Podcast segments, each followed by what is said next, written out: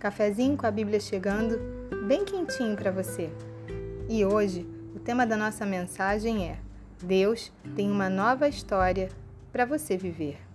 E para isso, nós vamos ler uma passagem que se encontra na primeira carta de Paulo aos Coríntios, no capítulo 2, no versículo 9, que diz assim: Mas como está escrito, nem olhos viram, nem ouvidos ouviram, nem jamais penetrou em coração humano o que Deus tem preparado para aqueles que o amam. Os olhos não viram, os ouvidos não ouviram. O homem ainda não teve a capacidade de perceber ou mesmo de entender aquilo que Deus prepara ou preparou para cada um de seus filhos. Deus é amor. A essência de Deus é esse amor curador, transformador, é esse amor ágape, que se entrega, que se doa, é um amor que serve, que suporta, que ampara, mas muitas vezes nós temos dificuldade de entender esse amor, de viver intensamente esse cuidado de Deus para com as nossas vidas. Deus sempre tem o melhor para cada um dos seus filhos. E pode ser que a sua história até esse momento não tenha sido muito boa. Pode ser que esse ano tenha sido bem difícil para você. E de repente, pode ser que você pare perplexo, perplexa, pensando: não, esse versículo não faz sentido para minha vida.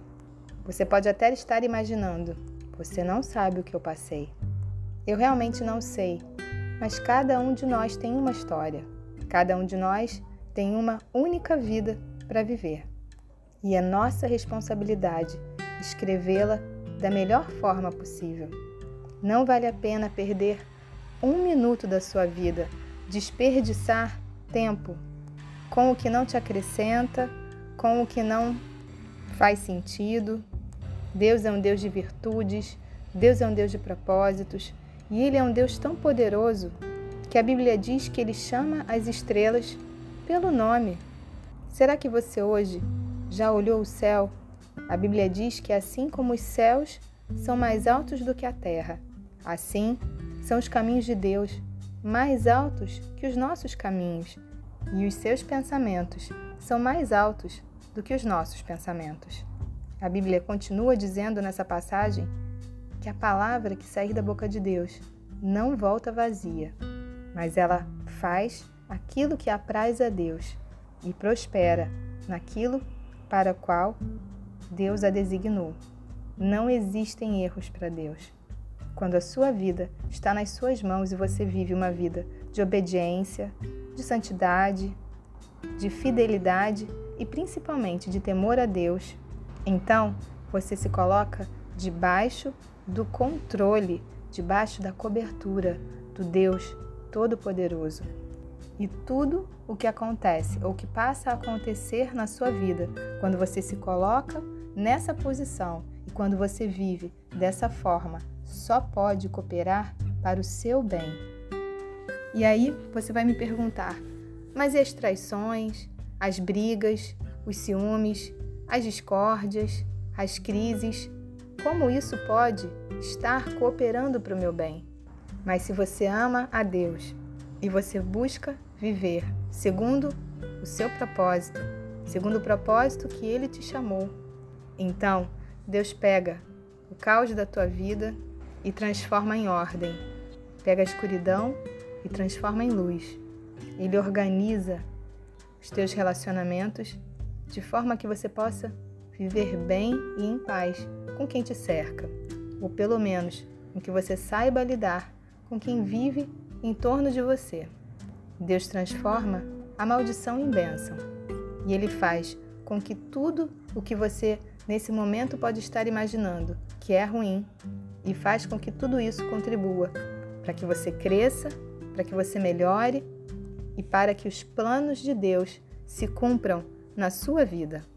José foi lançado numa cisterna, nu pelos seus próprios irmãos, foi vendido para uma caravana como escravo, trabalhou na casa de Potifar, foi tentado pela esposa de Potifar Passou dois anos numa prisão, por ter sido fiel, mas o que Deus tinha para José era o trono. Tudo que ele passou, todos aqueles anos de tanto sofrimento, foram forjando o caráter de José e o preparando para a glória que Deus tinha para a vida dele. E no Salmo 105, dos versos 17 a 19, dizem assim: Adiante deles enviou um homem, José, vendido como escravo, cujos pés apertaram com grilhões e a quem puseram em ferros, até cumprir-se a profecia a respeito dele e tê-lo provado, a palavra do Senhor. José foi provado muitas vezes, e em todas elas ele foi aprovado. Ele se manteve firme e fiel àquilo que ele acreditava. Muitas vezes Deus permite situações nas nossas vidas também para que sejamos provados e aprovados. Acredite, Deus está com você hoje e Ele vai mudar a tua história, o teu lamento, o teu choro, a tua situação difícil. Pode ser que até agora você tenha pego atalhos, não tenha entendido muito bem exatamente que caminho, que porta você deve entrar, mas Deus é com você e você vai dar conta sim de começar a escrever uma nova história, uma história de sucesso, de vitória, de ousadia, de conquistas, porque Deus não nos abandona, Ele não nos deixa no meio do caminho. E Ele vai usar tudo o que você está passando para ser a mola propulsora que vai te levar a viver cada vitória, cada promessa e cada boa obra que Ele preparou para que você vivesse de antemão.